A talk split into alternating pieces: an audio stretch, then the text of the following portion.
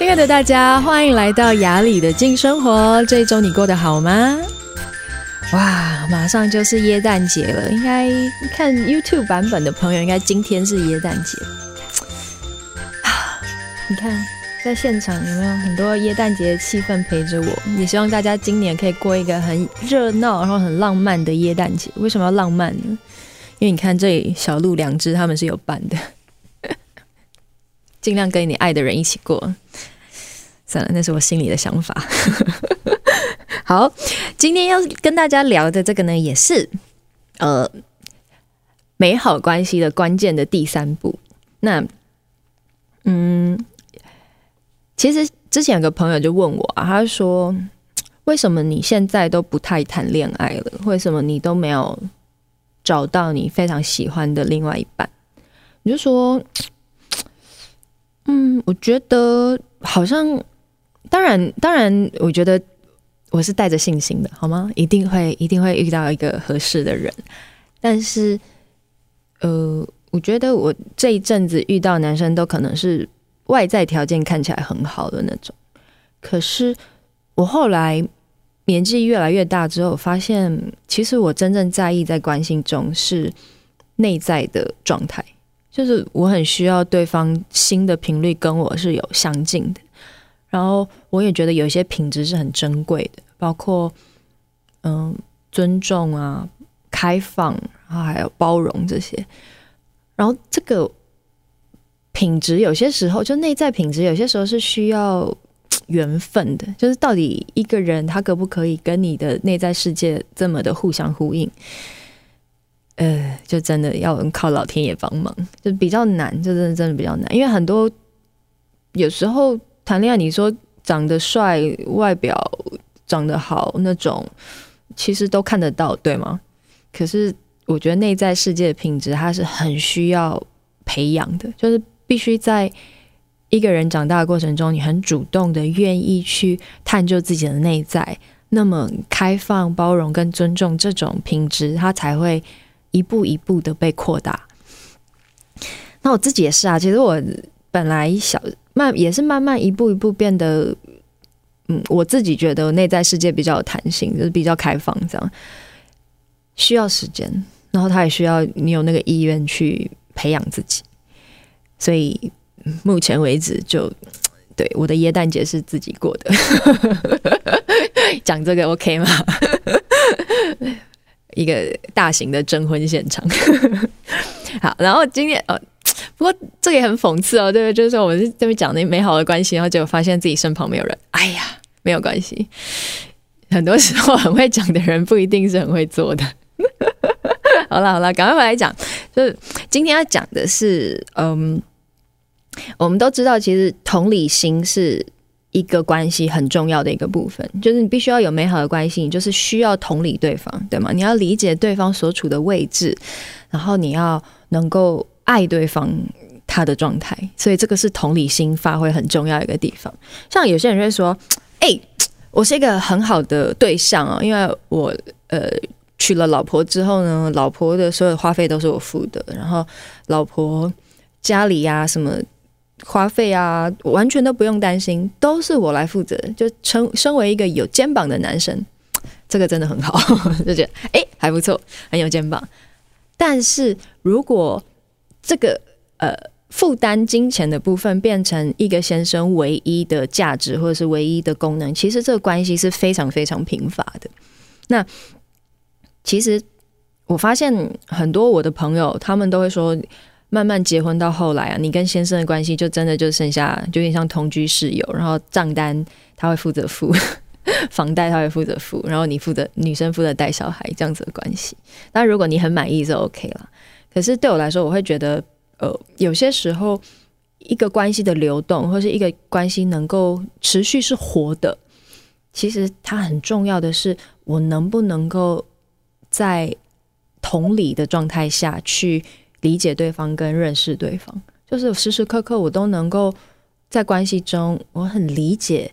我爱的那个人，他现在的感受，他现在的状态，就像他很用心的来理解我是一样的。那么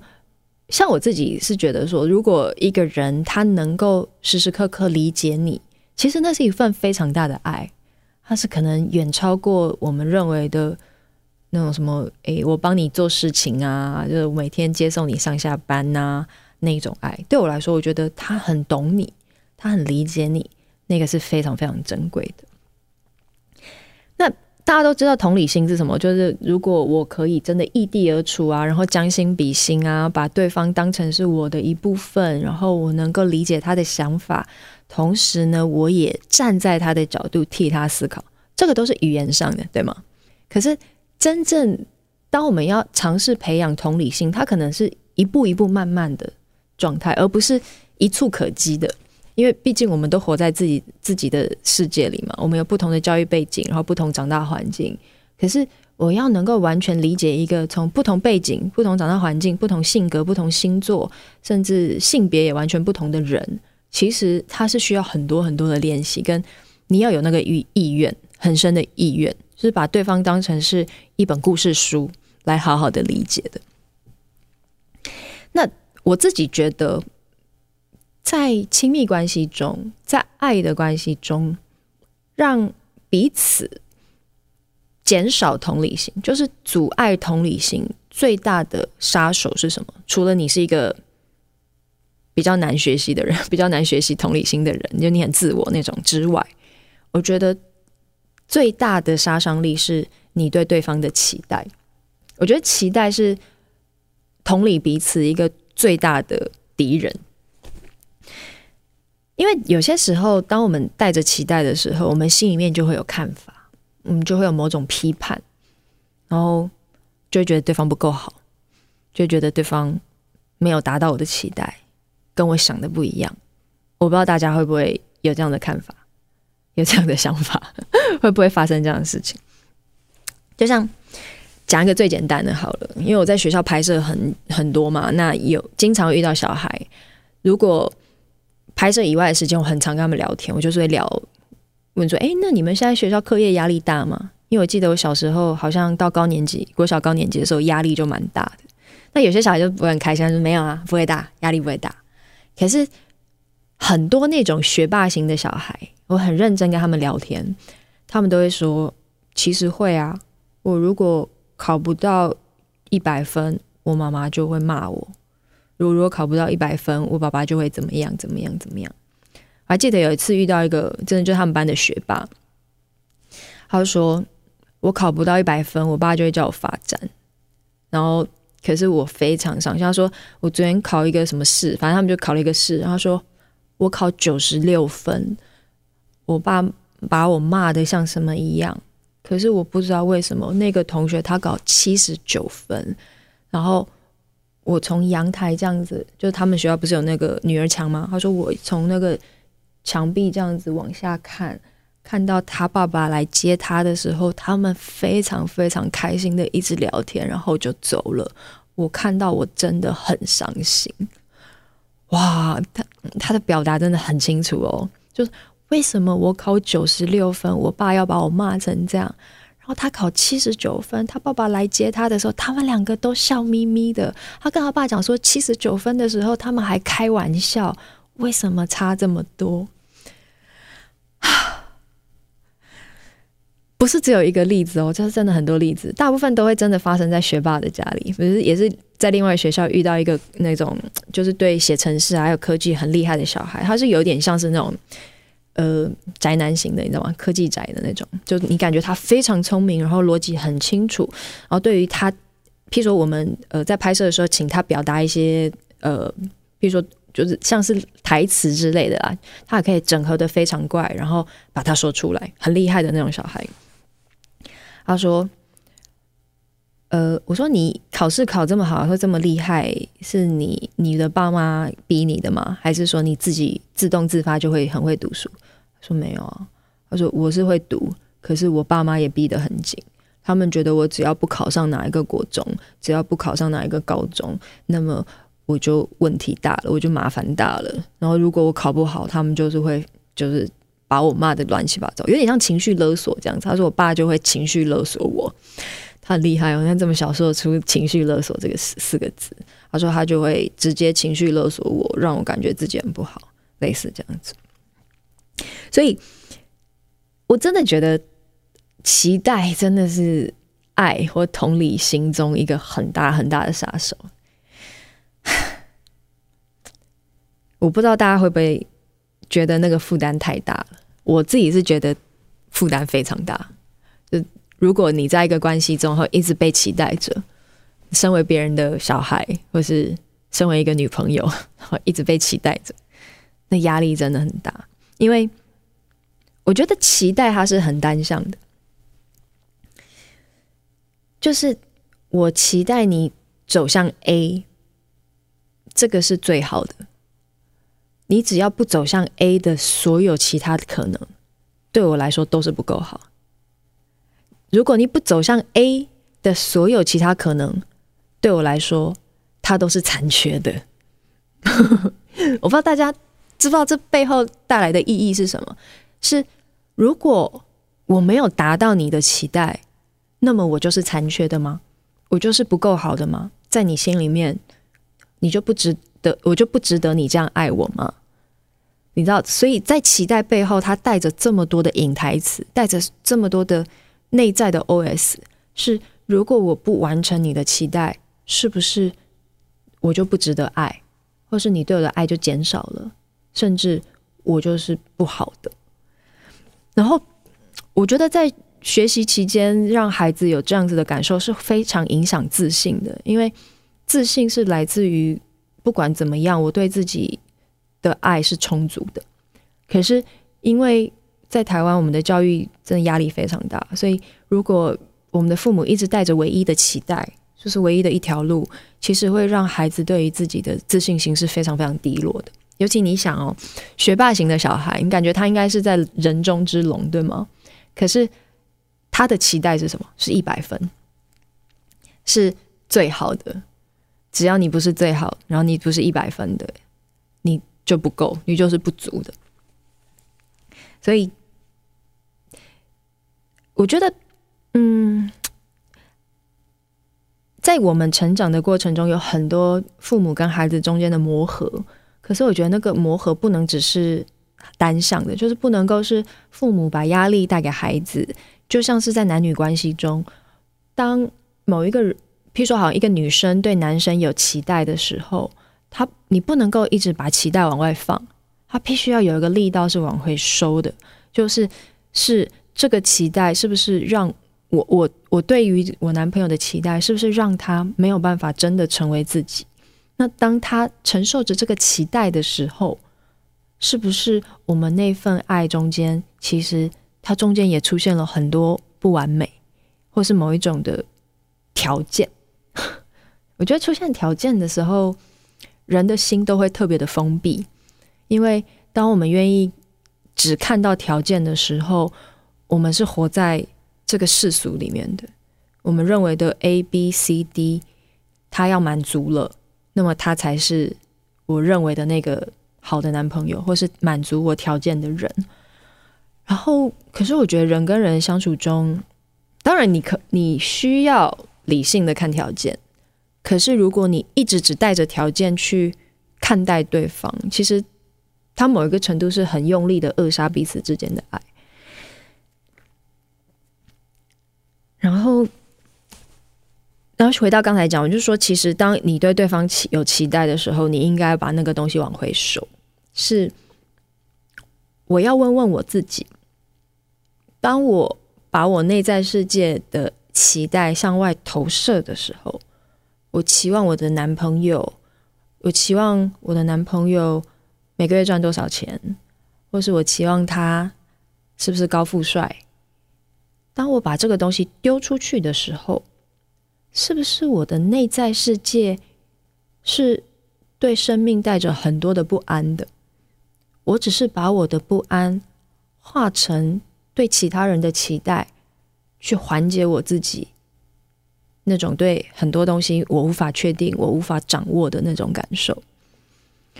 所以当我为对方放上了这些期待、这些条件，他达到了我的那个不安全感跟难受，会舒服一点。所以，就像父母对孩子，太多时候我们把孩子当成是我们自己的延伸，因为可能在我的生命中，我发现不好好读书，我在这个社会上比较辛苦，所以我为了孩子好，我把这些东西延伸到他身上，我期待他像我想的那个样子。可是，我觉得这个东西还是要回到自己身上，就是。就像讲我自己好了，我我小时候也是真的觉得，呃，望子成龙、望女成凤的那个压力是蛮大的。我还记得我以前国中、高中读书的时候，我们家是一个呃六人坐的那种长方形的桌子嘛，然后我爸坐在主要位置上，然后我坐在他的左手边的第一个，这样，反正我就是一边吃饭，就我的右手边是我爸爸。然后我一边吃饭呢，我的父亲就会一直开始耳提面命嘛，他就每天就利用吃饭的时间去输入那种要好好读书啊，然后人生不要走歪路啊，一定要好好读书，你的人生才有希望，类似那样的话。那还记得我每每天一直吃饭，我就是低头吃，我就不敢看我爸。诶，其实我算成绩算好的小孩哦，可是我的确感受到那个深深的期望中间。如果我不如我父亲期望的样子，我很可能在他的心里面是不够好的。那我不确定那时候我有没有觉得自己是不值得被爱的。但是我知道，如果不达成他的期望，一切就麻烦了。这个世界会很辛苦，会变得不一样。我的世界会变得不一样。所以。他他，我的父亲有点把我们调平，你知道吗？把孩子调平成跟他一样的想法，就除了他期待的那个未来以外，其他的就不重要。但我在回想自己，如果我再一次回到小时候，我我是不是要我父亲完全放掉他的期待？我觉得很难。就像对现在的父母来说，觉得完全放掉期待是一件很难的事。可是。就像我刚才说的，你看一个男，你要找一个男朋友，可能不会没有客观的条件，可是有没有可能在条件以外，你要问一问自己的心，就到底两个人真正亲密的状态，就是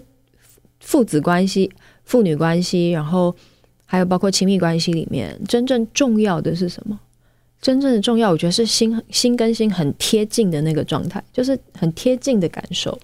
所以我不会期待我的父亲在那个时候不给我压力，但是我会期待更多很单纯的亲子关系的时光。就可能当我们带着期待看很多事情的时候，我们的内在世界会完全被那个东西笼罩。